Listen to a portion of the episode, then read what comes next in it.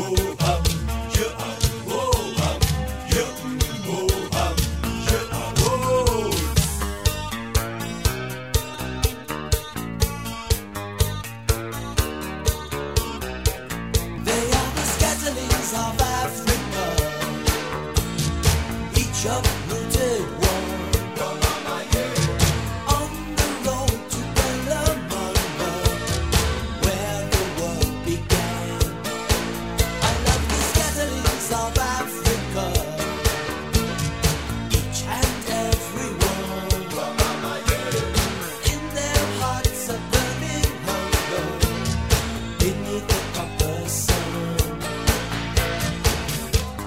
Bonjour à tous, bienvenue sur Bac FM et bienvenue dans l'émission Histoire d'Afrique. Comme l'avait déclaré notre ancien président français euh, Nicolas Sarkozy, l'âme africain n'a pas réussi à rentrer dans l'histoire. Cette citation a beaucoup marqué, choqué des personnes de France, mais aussi d'Afrique. Il l'a dit notamment devant des étudiants de Dakar, et donc cette citation a beaucoup choqué de par l'arrogance que peuvent avoir les Français et les Européens vis-à-vis de l'histoire africaine. Donc l'objectif de cette série d'émissions est de mettre en lumière l'histoire de l'Afrique avec un biais différent que uniquement celui du colonialisme et des difficultés de développement que peuvent connaître l'Afrique aujourd'hui, puisque ce continent est riche d'histoire avant, pendant et après la colonisation. Alors l'idée n'est pas non plus d'exclure les Européens de l'histoire africaine et d'effacer tout simplement une part de l'histoire qu'on connaît déjà en Afrique, mais c'est tout simplement de mettre en lumière globalement l'histoire de l'Afrique, des petits détails comme des grandes parties de l'histoire.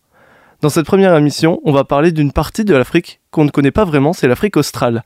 Parce que quand on parle d'Afrique, vous pensez peut-être à l'Afrique du Nord avec les pays du Maghreb, vous pensez peut-être au Sénégal, euh, au Nigeria, je ne sais pas, mais on ne pense pas beaucoup à l'Afrique australe, à des pays comme le Botswana, le Mozambique ou la Namibie. Et cependant, ces pays ont également beaucoup d'influence et ont leur importance et leur histoire. Donc mon idée aujourd'hui est de parler de l'ère contemporaine en Afrique australe en vous apportant sur chacun de ces pays une petite histoire ou une grosse partie de leur histoire et de raconter ça pour que vous connaissiez un petit peu l'impact qu'aujourd'hui euh, ces événements-là peuvent avoir, qu'ils soient minimes ou importants. C'est toujours intéressant de connaître un petit peu plus sur chacun des pays. Euh, on va s'appuyer tout d'abord sur les Lesotho pour parler uniquement de la création de ce pays un peu curieux puisque enfermé dans l'Afrique du Sud. Ensuite, on parlera de la Namibie avec cette fois-ci une partie beaucoup plus rude et beaucoup plus lourde de l'histoire puisqu'on parlera du génocide des Herero et des Nama. Ensuite, on évoquera le Botswana avec la question de la guerre des bourgs qui était certes pas sur territoire mais qui pour eux était plus quelque chose de positif que de négatif, paradoxal pour une guerre. Ensuite, on parlait du Zimbabwe et de la folie Robert Mugabe qui était leur président après la décolonisation de ce pays-là. Ensuite, on parlera évidemment d'Afrique du Sud et on est obligé d'y passer. On va parler d'apartheid en parlant de ce pays. Et on finira par parler d'Eswatini, ce drôle de petit pays qui a récemment changé de nom. On expliquera ce changement de nom et on finira par le Mozambique et sa guerre d'indépendance. Alors j'ai volontairement exclu certains pays de l'Afrique australe comme le Malawi, l'Angola ou la Zambie pour simplifier un petit peu cette émission qui risque d'être déjà assez dense en informations et en temps. Mais du coup, je me suis retrouvé avec que les pays vraiment le plus au sud de l'Afrique australe. On considère parfois même que la République démocratique du Congo est en Afrique australe, même la Tanzanie. J'ai préféré d'exclure un petit peu plus cette définition pour pouvoir euh, traiter du nombre de pays qui m'arrangeait. C'est clairement arbitraire cette décision.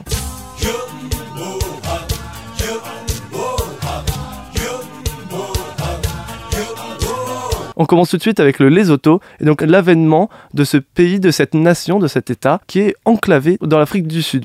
Alors, d'où ça vient? Bah, Ça naît du 19e siècle, avant même qu'il y ait vraiment une installation européenne sur le sol sud-africain, avec notamment la question du Mfekan et euh, de la construction en opposition au Shaka Zulu. Alors, qu'est-ce que c'est que tous ces mots qui, peut-être pour vous, ne veulent pas dire grand-chose?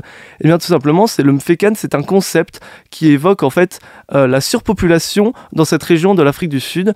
Alors, pour vous situer un petit peu aujourd'hui, c'est au sud-est de l'Afrique du Sud, coincé entre le Lesotho, la côte indienne et euh, le, l'Eswatini dans cette espèce de triangle, il y avait beaucoup beaucoup de population, puisqu'il y a eu une forte production agricole, et d'un coup la production agricole a diminué, énormément de population dans la même zone, et du coup le mfekan, c'est un terme qui veut dire qu'il y a une surpopulation, qui a besoin de se faire la guerre pour se déterminer le territoire. C'est notamment imposé par Shaka Zulu, qui était le chef, le leader des peuples zoulous, vous connaissez pour ce terme, puisque le zoulou aujourd'hui c'est le peuple principal en Afrique du Sud, et par ailleurs la langue la plus parlée en Afrique du Sud, bien plus que l'afrikaans ou l'anglais. Euh, et donc Shaka Zulu, qui est un grand leader militaire, qui a même d'ailleurs battu les Anglais lors de plusieurs batailles, euh, lorsque les Anglais voulaient occuper le sol sud-africain, eh bien, ont impulsé ce terme du Mfekan et cette idée pour pouvoir légitimer la guerre et pour pouvoir tout simplement agrandir leur territoire sur cette partie de l'Afrique du Sud. Et donc, en opposition à ça, Moshushu Ier, qui est le, un petit peu celui qui incarne les peuples Soto, puisqu'il n'y a pas que les Zoulous, il y a également les Soto sur ce territoire-là, ont décidé de se déplacer et de créer un État qui deviendra ensuite le Basutoland quand il sera un protectorat et une colonie anglaise, puis ensuite le Lesotho qu'on connaît aujourd'hui. Et pourquoi le Lesotho a pu survivre euh, face à l'Afrique du Sud et rester cette petite enclave? Alors déjà parce que comme je l'ai dit, ça a été un protectorat anglais alors que l'Afrique du Sud a été longtemps partagée entre néerlandais et anglais. C'est une histoire très complexe euh, de l'État sud-africain. Euh, mais surtout, en fait, le Lesotho n'avait pas beaucoup de richesses, donc n'intéressait pas vraiment l'Afrique du Sud. Et donc cette nation qui a été créée et en plus enclavée, vraiment enfermée dans les frontières, si vous vous amusez à regarder des photos satellites, je vous invite à aller sur Google Maps ou Google Earth, vous verrez très bien qu'en fait, on voit la frontière de Lesotho tellement il est fermé par les frontières, et finalement, il a pu survivre et être le pays qu'on connaît aujourd'hui. Maintenant, passons à l'histoire de la Namibie, un petit peu plus tard dans l'histoire, parce que là, on était vraiment sur le 19e siècle. On n'est pas vraiment dans l'ère contemporaine, mais je m'étais un peu amusé à glisser euh, l'origine du Lesotho. Euh, mais cette fois-ci, la Namibie, on commence à rentrer dans l'ère contemporaine, puisqu'on parle ici du début du 20e siècle. Entre 1904 et 1908, il y aura le génocide des Herero et des Nama. Alors, par où commencer Tout simplement par l'arrivée des colons allemands sur le sol namibien. On sort du congrès de Berlin, les règles de la colonisation sont mises en place, et donc les Allemands, eux, décident d'attaquer ce qu'ils appellent, eux, le sud-ouest africain. Alors qu'est-ce que c'est que le sud-ouest africain? C'est le territoire qu'on connaît aujourd'hui de la Namibie. Et donc ils vont essayer de conquérir et de s'installer sur ce territoire-là, riche notamment en diamants. Mais évidemment, il y a un mais, des peuples locaux, notamment les héros et les Namas, se révoltent et résistent face à l'occupation allemande. Évidemment, ils veulent pas qu'on leur pique leur terre sur laquelle ils vivent depuis longtemps. Ce sont des peuples très anciens dans l'histoire. On considère même, notamment les San, que c'est le plus ancien peuple de l'histoire de l'humanité, puisqu'ils sont descendus de l'Éthiopie. Là, on considère qu'il y a la genèse de l'être humain pour aller en Namibie, au Botswana, en Afrique du Sud, et ils sont restés depuis très longtemps. Et euh, les héros et les namas sont arrivés un peu plus tard, mais sont là depuis très longtemps et évidemment veulent garder leur territoire et voient une arrivée euh, des colons allemands comme une menace pour leur pays, ce qui est logique quand on verra ce qui se passera après. Et évidemment, les Allemands n'apprécient pas beaucoup cette forme de résistance et donc commencent à mettre en place une forme de génocide. On considère que c'est le premier génocide de l'histoire du XXe siècle. Alors comment ils vont faire? Ils vont tout simplement regrouper des héros, des namas, d'abord les résistants, mais ensuite la famille des résistants et un petit peu tous euh, dans des camps de concentration et ils vont les faire construire sur des chantiers ou même les tuer directement. Euh, notamment les voies ferrées namibiennes ont été construites par, euh, enfin certaines de ces voies ferrées, par ces exploitations de héros et de namas. Le bilan est très lourd, évidemment. 80% de la population locale a été tuée, 65 000 héros, 20 000 namas. Oui, la Namibie n'est pas beaucoup peuplée, mais tout de même 80% de la population a été tuée dans ce génocide par les Allemands. Et donc aujourd'hui, encore aujourd'hui, les conséquences se ressentent. Alors déjà, du côté de la Namibie, puisque euh, le, vide se ressent encore aujourd'hui dans la population, puisque les populations blanches qui ont pu peupler les colonies sont évidemment très vite parties, mais les populations noires n'ont pas pu non plus repeupler vraiment ce territoire qui en plus est très aride, très dur, il fait très chaud en Namibie, il y a beaucoup de déserts. Euh, et donc ça fait beaucoup de vide, notamment marcher dans les rues de Windhoek, qui est censée être la capitale et la plus grande ville, bah c'est dur, c'est froid, pourtant il fait chaud, parce qu'il n'y a plus grand monde et on ressent encore aujourd'hui, 100 ans après, le génocide. Mais de l'autre côté aussi, du côté de l'Allemagne, il y a beaucoup de difficultés, notamment à reconnaître le génocide. La nature génocidaire de ces actions été reconnue qu'en 2021, sous l'impulsion du gouvernement d'Angela Merkel, qui s'apprêtait à quitter euh, la, la haute fonction allemande. Et donc, du retard qui notamment était dû à l'apartheid, puisque la Namibie a été sous mandat sud-africain après la défaite de l'Allemagne en 14-18, et donc forcément on subit également la politique d'apartheid que je mentionnerai plus tard, donc forcément euh, la place du génocide des héros et des namas a été beaucoup mise de côté, puisqu'évidemment ce sont des populations autochtones noires.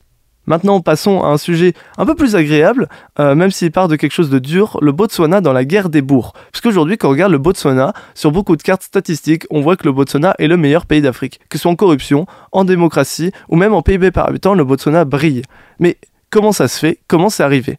Alors il faut revenir à la guerre des bourgs, une guerre qui oppose les bourgs, donc les Néerlandais qui ont peuplé l'Afrique du Sud, et les Anglais qui veulent eux aussi prendre contrôle de l'Afrique du Sud. Une guerre qui a éclaté au début du XXe siècle, et donc le Botswana, qu'est-ce qu'il vient de faire là-dedans? Posé juste au nord de l'Afrique du Sud, il y avait des intérêts pour les Anglais d'avoir une influence sur ce territoire-là pour éviter que les bourgs ne s'attaquent à ce territoire-là. Donc tout simplement, ce que les Anglais ont fait, ils ont proposé un protectorat au Botswana, à Kama Ier ou 2, je ne sais plus, je suis désolé, j'ai oublié de, de, vérifier cette information-là, mais au roi Swana, et donc tout simplement, le Botswana va devenir un protectorat euh, de l'Angleterre. Et donc aujourd'hui, entre-temps, bah, les Anglais n'ont pas été vraiment intéressés par ce protectorat, parce qu'en fait l'intérêt n'était que géopolitique et de freiner les bourgs dans la guerre des bourgs. Et ensuite, qu'est-ce qui va se passer? Dans les années 60, le Botswana acquiert son indépendance et Seretse Sekama, qui devient premier président du Botswana, va construire quelque chose d'immense. En fait, c'est très simple, il y avait énormément de gisements de diamants au Botswana, mais les Anglais ne s'y étaient jamais intéressés. Les Anglais qui appelaient ça la terre où il n'y a rien à voir, il n'y a rien à faire, eh bien en fait cette terre était très riche, très riche en diamants. On considère aujourd'hui que les plus beaux diamants du monde viennent du Botswana et le Botswana est le plus, le deuxième plus grand exportateur en termes de quantité et en termes de dollars, c'est le plus grand exportateur puisqu'évidemment les diamants du Botswana valent plus que tout autre diamant puisqu'ils sont magnifiques. Et donc forcément beaucoup de richesses, mais il faut bien savoir faire quelque chose de ces richesses et heureusement que Sekama notamment a apporté beaucoup de stabilité dans ce pays. Donc calme et richesse s'imposent au Botswana et même la démocratie et la stabilité aujourd'hui avec un État plutôt fort? Il y a encore quelques soucis, notamment des questions d'inégalité ou de gestion euh, d'épidémies comme celle du sida qui gênent encore un petit peu le Botswana ou même euh, l'exclusion des peuples san que j'ai évoqué tout à l'heure. Mais le Botswana brille tout de même et réussit à être euh, l'un des meilleurs pays africains et peut-être un exemple à suivre pour d'autres. En parlant du Botswana, j'avais envie de vous faire écouter une chanson alors qui ne vient pas du Botswana, qui vient d'Afrique du Sud, mais comme on le sait, l'art n'a pas de frontières. C'est Awutule Kanane. Je j'ai du mal sur la prononciation, je pense qu'il y a un clic de Malatini and the Mahotela Queens, désolé pour la prononciation. Je vous propose d'écouter ce son alors qui remonte euh, des années 70 mais qui vieillit très bien et qui je trouve est très agréable à écouter.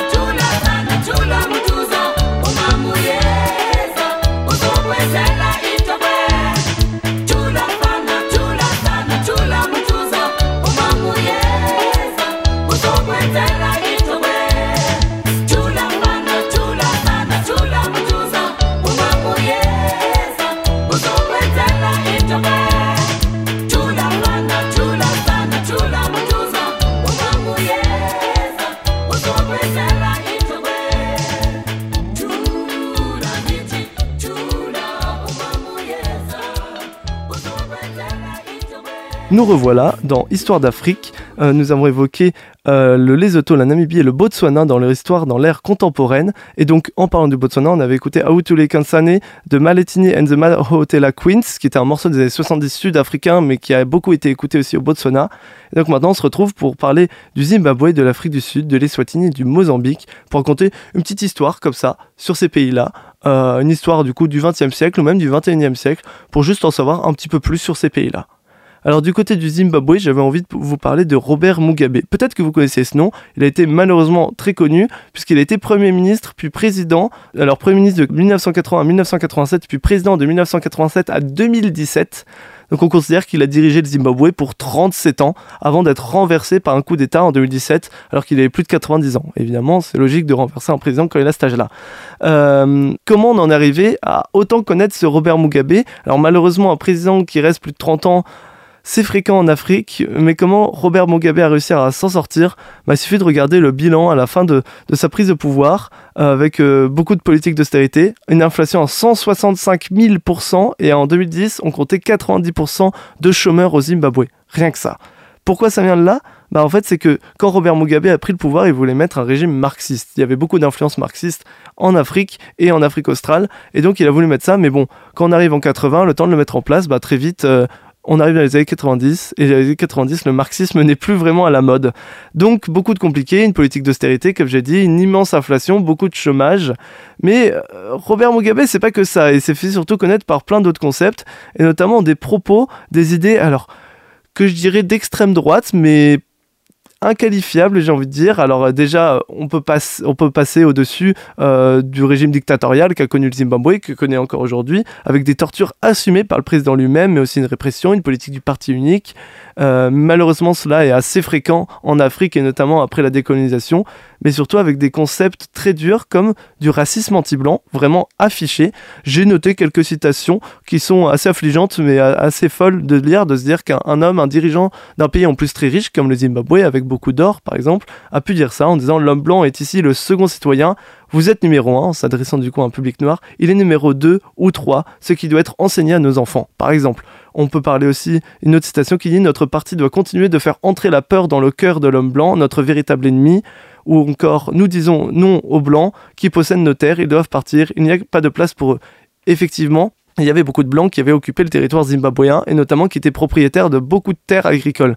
Dès que Mugabe a pris le pouvoir, ils sont tous partis. Ce problème, c'est que on peut comprendre cette volonté révolutionnaire, mais ça a totalement chamboulé l'économie zimbabwéenne qui était vraiment tenue par les Blancs qui occupaient le territoire. Donc malheureusement, ça a aussi eu de mauvais impacts. On peut comprendre euh, presque cette haine envers les Blancs, on pourrait presque la comprendre en se disant, bah ils ont occupé le territoire, ils ont colonisé, ils ont été violents, euh, mais en même temps, de violence, bah, évidemment, là, il y, a du racisme, donc on ne peut pas cautionner. Mais au-delà de ça, dans l'idée de se construire en opposition aux blancs, peut être dur dans le sens euh, difficile à appréhender, parce que ça, comme on l'a vu, ça a chamboulé économiquement le pays, mais même euh, socialement, ça peut mettre un climat de violence et de haine qui n'est pas forcément bon pour la construction d'un pays. Surtout se construire en opposition à quelque chose, c'est pas forcément toujours bon.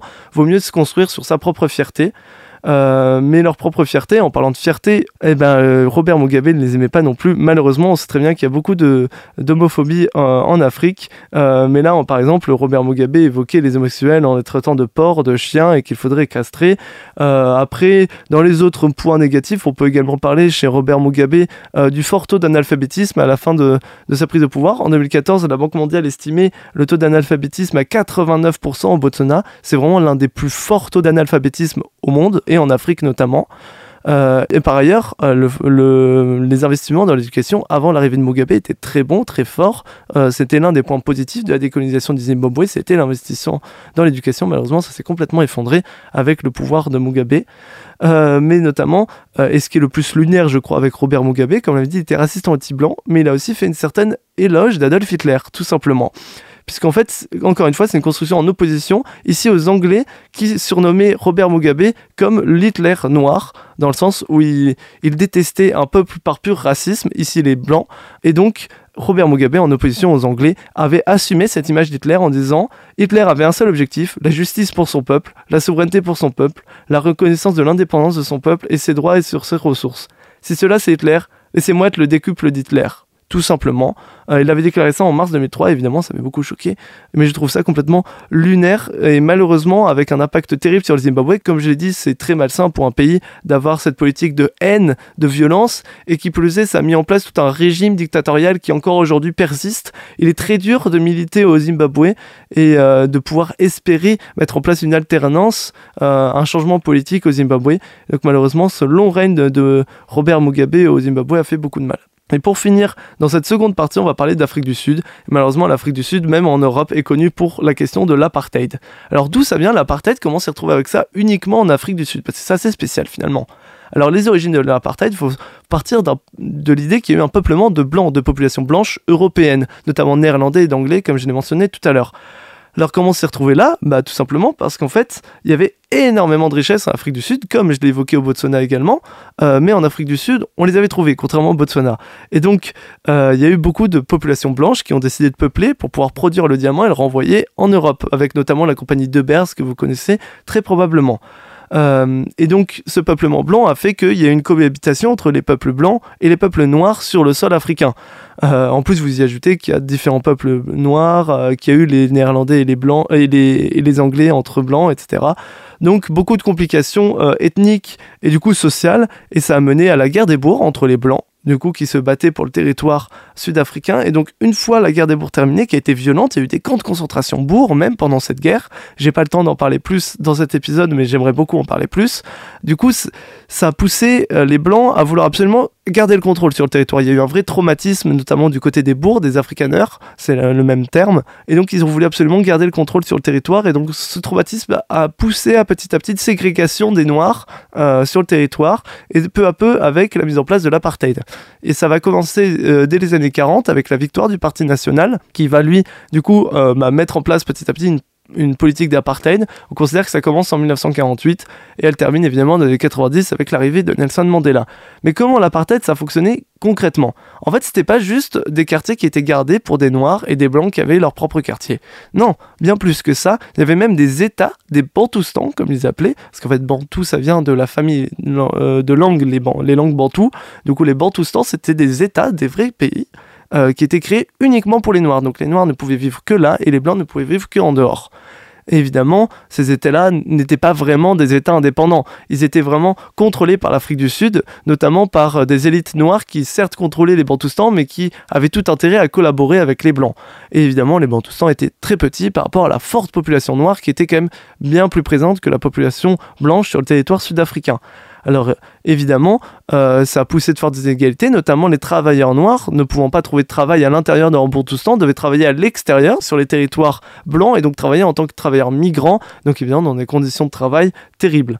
Alors, je ne citerai pas non plus tous les enjeux internationaux avec la place de l'URSS, de l'Angleterre autour de l'apartheid, la question de boycotter ou non l'Afrique du Sud. C'est bien trop compliqué et, euh, j'ai envie d'abréger un petit peu sur cette partie de l'histoire qu'on connaît très bien. Tout de même, et, la même chose pour la fin de l'apartheid qui arrivera par Nelson Mandela ou du Clerc.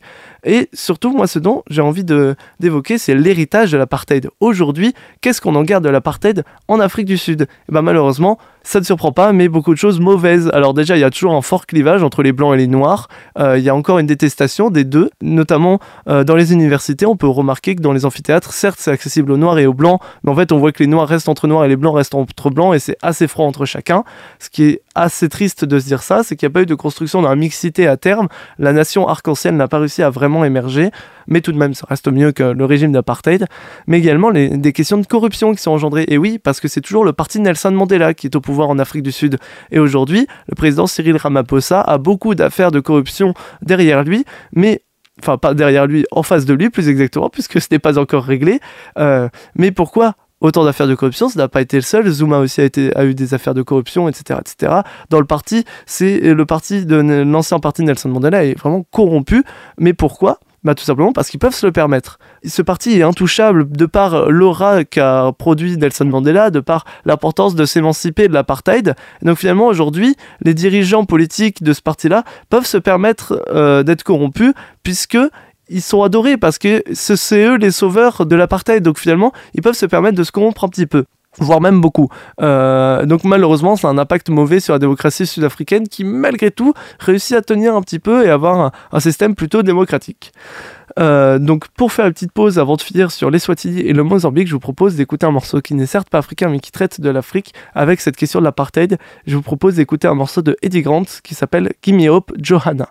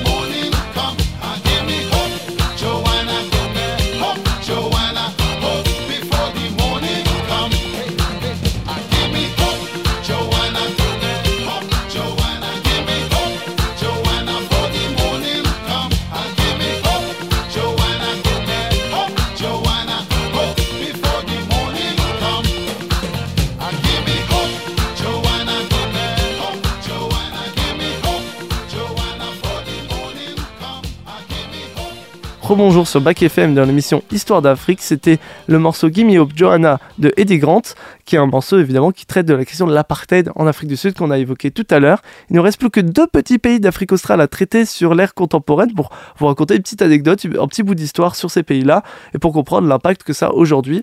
Et là, je vous parlais d'un événement très récent qui date de 2018, le changement de nom de pays de l'Eswatini. Parce que depuis tout à l'heure, je parle d'Eswatini et peut-être que vous connaissez pas ce pays et peut-être que si je vous dis Swaziland, ça vous parle un petit peu plus. Je comprends que même si Swaziland, vous ne connaissez pas, c'est un tout petit pays d'une centaine de milliers d'habitants euh, bloqué entre le Mozambique et l'Afrique du Sud, mais ce pays existe bel et bien et a vraiment beaucoup de spécificités, notamment c'est encore une monarchie absolue avec le roi Swati III qui a les pleins pouvoirs. et donc récemment, l'Eswatini a changé de nom, donc est passé de Swaziland à l'Eswatini, tout simplement. C'est un changement mineur, mais en fait qui vient tout simplement de la fin d'un nom anglais qui était un nom connoté colonialiste à un nom euh, endogène. Et en fait, Swaziland, c'est le pays des Swazis, et en fait, Eswatini, c'est le pays des Swazis, euh, mais dans la langue le Swati, qui est la langue locale, tout simplement. Donc, Là, c'est juste un petit fact comme ça que vous savez, mais il y a eu beaucoup de critiques finalement autour de ce changement de nom. Effectivement, euh, les Swatini a un petit peu d'autres chats à fouetter que ça. Il y a des soucis de richesse, d'inégalité dans ce pays-là qui est très pauvre. Et également, euh, il y a beaucoup de soucis euh, de santé. Notamment, c'est l'un des pays les plus touchés par le sida et également démocratique, puisque le roi Mswati III a, comme je l'ai dit, les pleins pouvoirs et ne laisse pas vraiment de place pour l'opposition.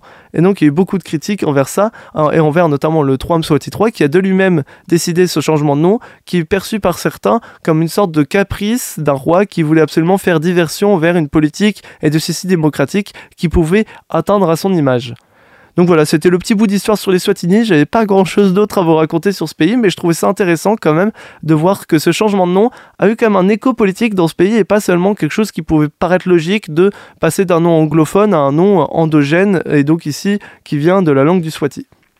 Et donc pour finir, je vais vous parler d'un dossier un peu plus gros avec le Mozambique. Alors le Mozambique, je vais vous parler de la guerre d'indépendance qui a duré 10 ans. Alors déjà, on va placer les bases, le Mozambique c'est une colonie portugaise, enfin ça l'était tout comme l'Angola par ailleurs, et on peut faire beaucoup de rapprochements avec l'Angola. J'ai hésité à en parler, mais faute de temps, euh, je n'ai pas voulu l'évoquer ici, mais je risque de l'évoquer dans d'autres émissions évidemment. Alors la guerre pour l'indépendance a débuté le 25 septembre 1964 et a terminé, il y a eu un cessez-le-feu le 8 septembre 1974, donc dix ans plus tard, euh, presque dix ans, et l'indépendance a été proclamée en 75. Alors, si vous n'êtes pas forcément un connaisseur dans les processus d'indépendance, peut-être qu'une guerre de 10 ans d'indépendance ne vous choque pas vraiment, mais si, c'est vraiment énorme. Alors déjà, il faut savoir que 1964, pour un pays pour être indépendant en Afrique, c'était déjà assez tard.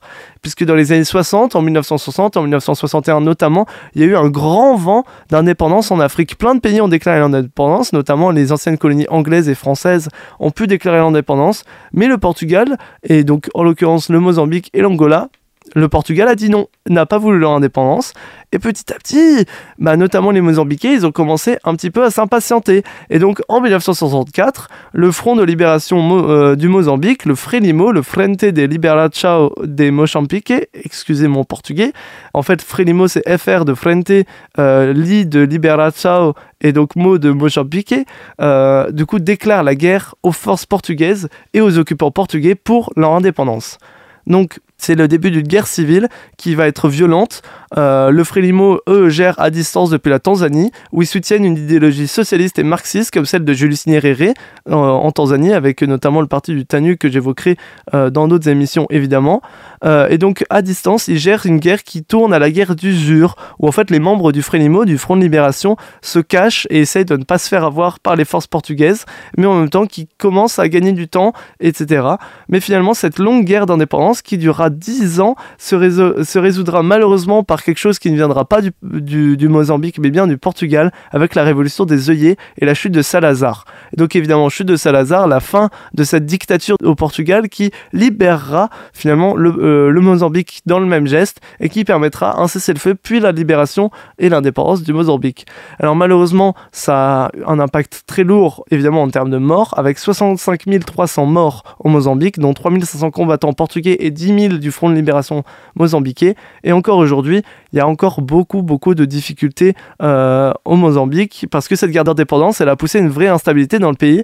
Il y a eu beaucoup de plusieurs conflits entre civils, euh, beaucoup de petites guerres civiles au Mozambique qui fait que le pays est difficilement gouvernable, peu démocratique et violent. Et après, je n'évoque pas non plus la question des frontières qui sont un petit peu hors normes, j'ai envie de dire, au Mozambique, euh, mais je l'évoquerai dans, dans, un autre épisode.